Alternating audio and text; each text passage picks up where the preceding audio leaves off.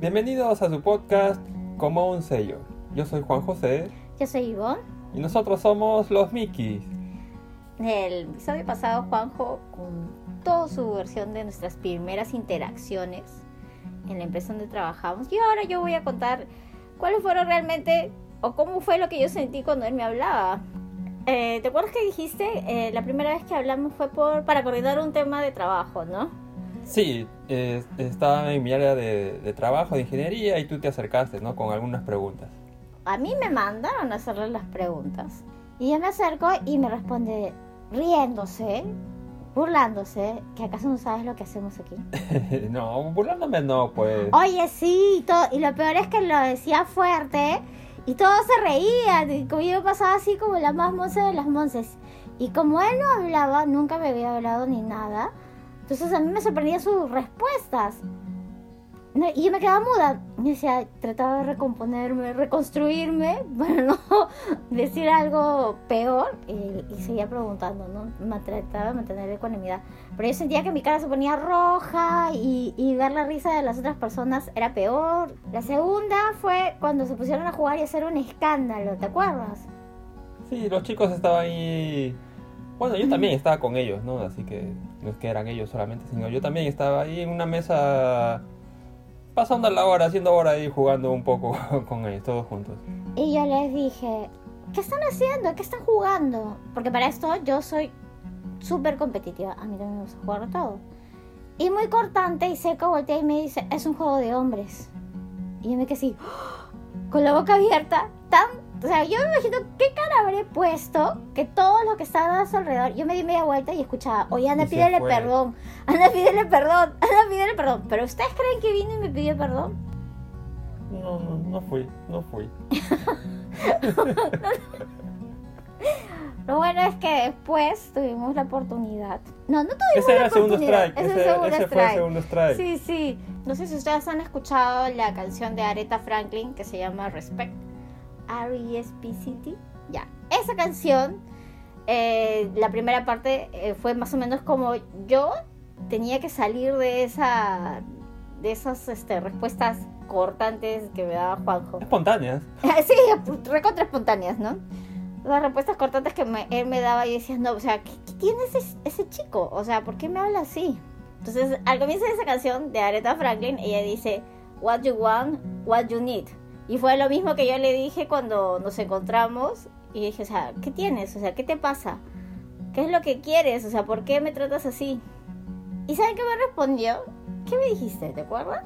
Yo nada, yo nada, no tengo ningún problema.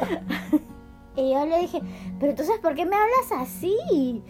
Y agarré y me dice, no, es que creo que tú me estás malinterpretando. Y yo, ¿qué te estoy malinterpretando? Son bromas.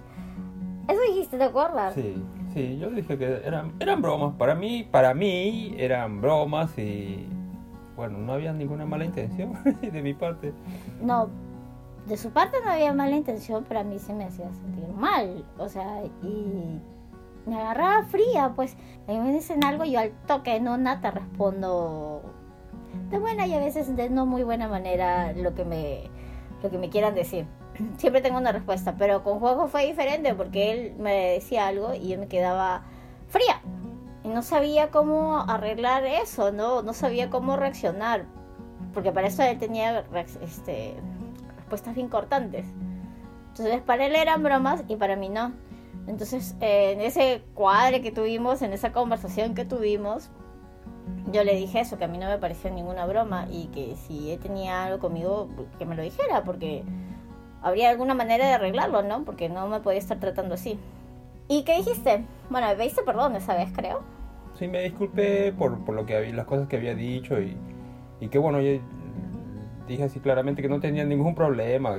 Y de repente, pues, este, las habilidades sociales a- al máximo, pues, ¿no? De, de mi parte, ¿no? Y quizás eh, eh, mis formas toscas de, de querer expresarme, de decir algo, hacerme el gracioso, terminaba, pues, de alguna manera hiriendo o, dañando, ¿no? No me daba, no me daba cuenta de eso, ¿no? Bueno, pero lo que a mí me llevó en ese tiempo a confrontar, bueno, en general mi carácter es bien confrontacional, ¿no? cuando tengo algo o pienso que está pasando algo, yo soy de las primeras personas en que va y, te habla y te dice, oye, pasa algo, ¿no? O está sucediendo eso, ¿no? Y creo que de alguna manera, a veces eso es bueno y a veces es no tan bueno. No es tan bueno cuando lo haces con, con ira, cuando lo haces molesto y cuando no mides tus palabras. Pero sí es bueno cuando realmente quieres establecer una relación con la persona. Sí es bueno cuando, cuando lo haces ya meditando en los porqués, es que si se has hecho algo, no. Para, para hablar un poco de mi parte, yo quizás soy un poco más al contrario, ¿no? A veces yo dejo pasar las cosas o, o no le doy importancia o relevancia a ciertas cosas, ¿no? No, no pasa nada, ¿no? Ay, no, pero ¿por qué se va a molestar si es una broma, ¿no? Entonces es quizás lo contrario, ¿no? Lo, opuesto, ¿no? De, de, dejar pasar, de, no exaltarse o no reaccionar de una mala manera, quizás, ¿no? Pero es que tampoco es ni uno ni lo otro. O sea, no es que mm, dejarlo pasar, porque no podemos dejarlo pasar las cosas que nosotros hacemos o las cosas que nos hacen, sino que tenemos que llegar a no reaccionar en ira, pero sí reaccionar.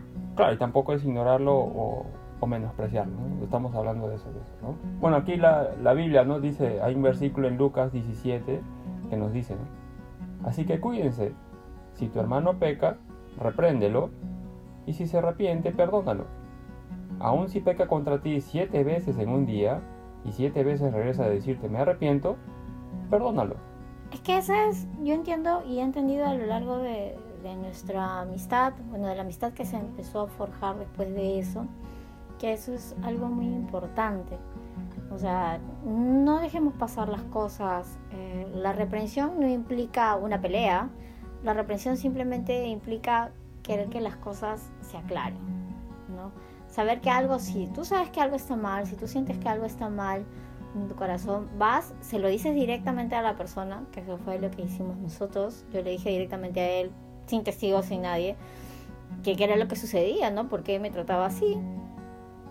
Y, y, él, y él pidió perdón, ¿no? Eh, de alguna manera, y, y a partir de eso nos volvimos amigos.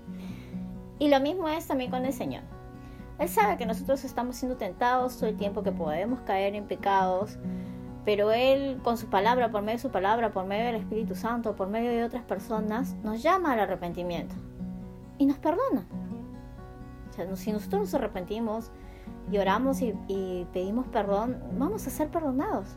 O sea, esa misma relación que Él nos dice que tengamos entre hermanos, esa misma relación quiere que también tengamos con Él. O sea, la represión siempre tiene que llegar o llamarte al arrepentimiento. Por otro lado, hay quienes eh, reaccionan, ¿no? Cuando son confrontados, reaccionan de una manera un poco violenta. De repente hay, hay un enojo, hay una, claro, una reprensión. De alguna manera es una fricción, de alguna manera es un, bueno, es una confrontación, ¿no? Entonces, a veces la reacción un poco a la defensiva se vuelve en enojo, en iras, o, bueno, una persona se exalta, ¿no? ¿no? Y el enojo, y después la discusión, el pleito, y por una pequeña confrontación, un pequeño, una pequeña aclaración de las cosas, ¿no? De, oye, ¿qué está pasando, no? Y, y ahí también es común o es, es, frecuente de repente que las relaciones se dañen o se rompan, ¿no?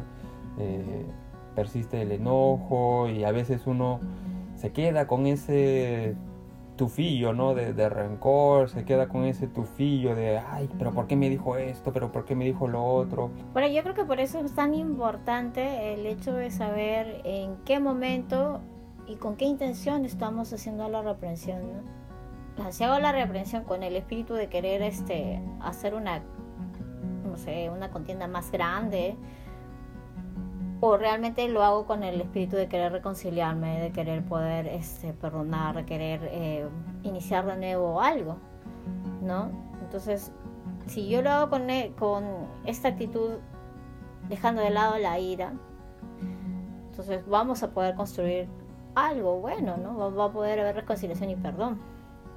pero tiene que ser de los dos lados, pues no, porque uno se puede presentar así con esa voluntad y si no hay respuesta, no va a funcionar nada, ¿no? tiene que ser de ambos, de ambos lados, ¿no? Quien, quien de alguna manera pone el asunto sobre la mesa y de, y de, y de otro lado, de la otra parte, quien da alguna respuesta con, con una actitud de, de repente de, de, mirarlo con otros ojos y de admitir qué cosa pudo haber estado mal y, y, de querer de alguna manera corregir, ¿no?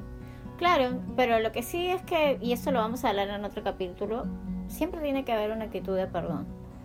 El perdón nos libera, el perdón realmente nos hace libres y nos hace que esa, esa raíz de amargura, ese enojo pase. En Efesios 4:26 dice, si se enojan, no pequen, no permitan que el enojo les dure hasta la puesta del sol. Lo mejor es hacer lo que dice la Biblia, ¿no? Si tienes algo contra tu hermano, son tres pasos fáciles. Si ha pasado algo, tienes algo contra tu hermano o crees que tu hermano tiene algo contra ti, anda de, frente con esa persona, háblalo directamente con un ánimo de perdón, escucha lo que te tiene que decir y perdona. Así no dejarás que el enojo se, se pose sobre tu corazón y podrás eh, otra vez presentarte delante de la presencia de Dios libre. Y yo creo que eso es lo más importante. Bueno, y en nuestro caso sirvió para algo. Sí, claro, y ahí nosotros empezamos a entablar una relación de amistad totalmente, yo creo, abierta, transparente y, y de alguna manera con confianza en, el otro, ¿no? Porque empezamos a conversar muchas cositas, eh, darnos a conocer eh, cada uno cómo es, qué cosa hace, quién es, esto, y, compartir, ¿no? De repente nuestras anécdotas de, de, universidad, de colegio, qué sé yo, ¿no? con, con respeto, con tolerancia, como dice la canción, ¿no?